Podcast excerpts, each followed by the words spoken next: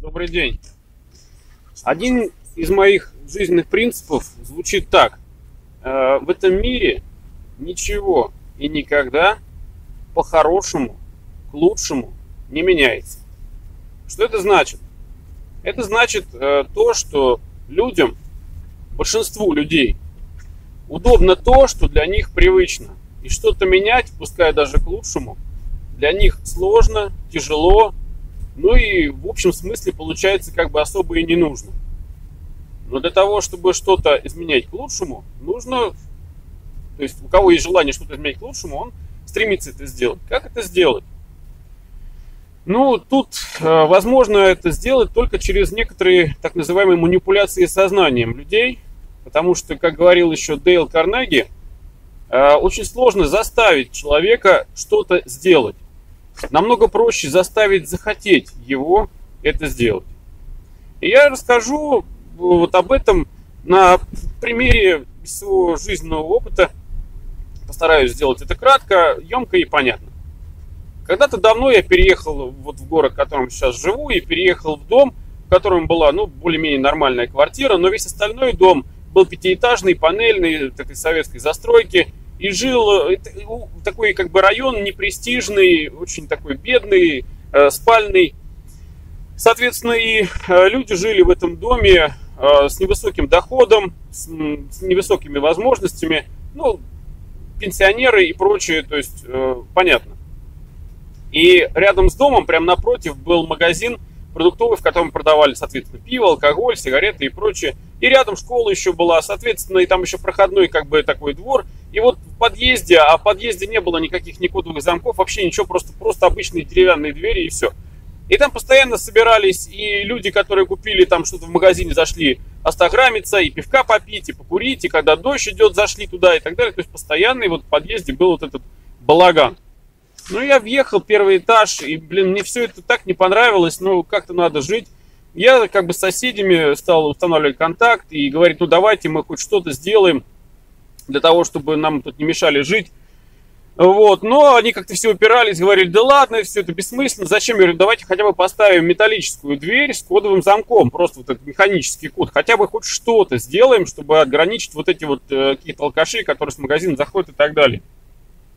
Но я долго их уговаривал, в итоге уговорил, потому что там, как, что значит уговорил? Это значит, что сам пошел, нашел компанию, которая делает металлические двери, заключил с ними там соглашение, договор, договорился о скидке и прочее. То есть проделал определенный объем работы, который э, как бы представил уже жителям уже готовый вариант. Вам всего лишь нужно там условно по 500 рублей скинуться, и у нас будет дверь. Больше вам ничего делать не надо. Я сам все соберу, сам организую, сам все сделаю.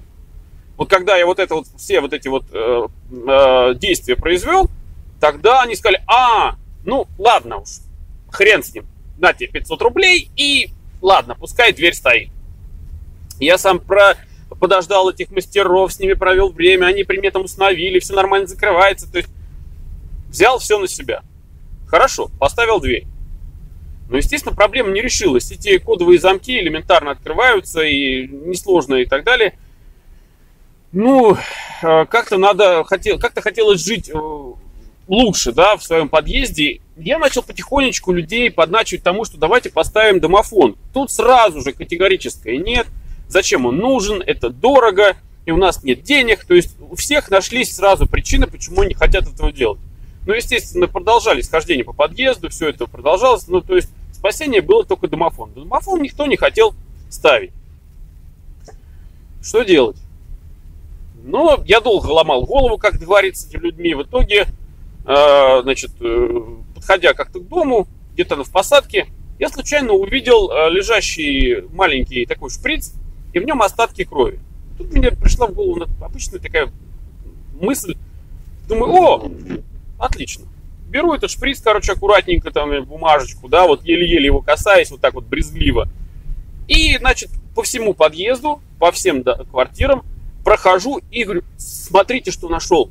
Это у нас в подъезде я нашел. У нас уже наркоманы тут завелись. Вот я нашел. Еле-еле, брезгливо так вот морщас. Они смотрят такие охреневшие. Прикиньте, говорю, наркоманы. Сегодня они тут колятся, а завтра что? Завтра грабить, насиловать начнут. Давайте что-то думать. И вот тут-то у них мозги начали работать. И вот тут-то они сказали, ой, ну это, наверное, как-то сложно, это, наверное, очень дорого. Я говорю, слушайте, ну дверь я поставил, нормальный ценник был, нормальный, давайте я узнаю и, и так далее. Ой, давай, давай, ты у нас молодец, ты вот, да, ты можешь, давай. Они про себя думают, о, дурак, да, сейчас будет снова бегать. Давай. Я дал. Нашел компанию, нормальный ценник, все, то есть вполне все адекватно, демократично, все нормально. И, короче, скинулись даже те, кто были категорически против, даже те, которые тут не жили. И, короче, все в итоге скинулись. Поставили домофон. Но, честно говоря, когда домофонная компания уже как бы всем установила, они приходят и говорят, вы знаете, мы как бы вашему дому уже давно подбирались, и вот во всех подъездах, кроме вашего, вот уже стояли домофоны, а вот ваш подъезд никак нам не давался. Ну, никак не могли мы его поставить на обслуживание. Я говорю, «А почему? Ну, вот такой у вас подъезд, вот вам повезло. Но у вас, говорит, слушайте, получилось чудо. Поэтому мы вам делаем презент. А, какой вы презент? Ну, давайте мы вам поставим не обычный домофон, как всем, за вашу плату, а я также внес плату, как все остальные. А мы вам поставим видеодомофон. Ну, как бы считай на скидку вот с этого заказа. Что отказываться-то? Ну, ну ставьте, что уж там. И они мне его поставили. Так вот, вопрос в чем? Вопрос в том, что э, никому ничего не надо до тех пор, пока э, не испугаются. Вот только под страхом чего-то люди начинают о чем-то беспокоиться и как-то копошиться, ну, даже надо что-то менять. То есть людей для того, чтобы что-то изменить даже к лучшему, даже для них к лучшему, нужно выводить из зоны комфорта. И тогда они начнут чего-то хотеть. А до тех пор, пока они в зоне комфорта, ничего не делать не будут.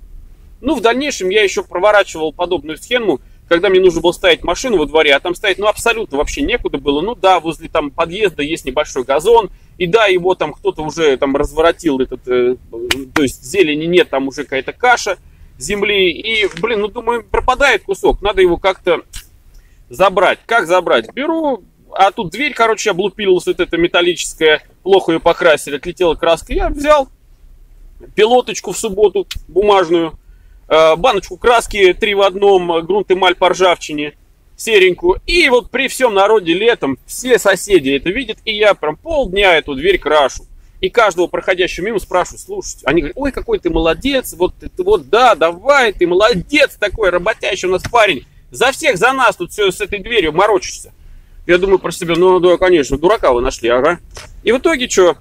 Покрасил я дверь, но я у каждого, кто проходил, спросил, а не будете ли вы против, если вот здесь вот это вот месиво, видите, земли, я ее облагорожу, сделаю аккуратненькую парковочку, отсыплю ее щебеночкой, все сделаю, все будет хорошо. Вы не против, если я себе вот, вот это место тут сделаю? Ты сказали, нет, нет, конечно, ты же наш вообще нормальный парень, ты, ты же у нас молодец, мы не против.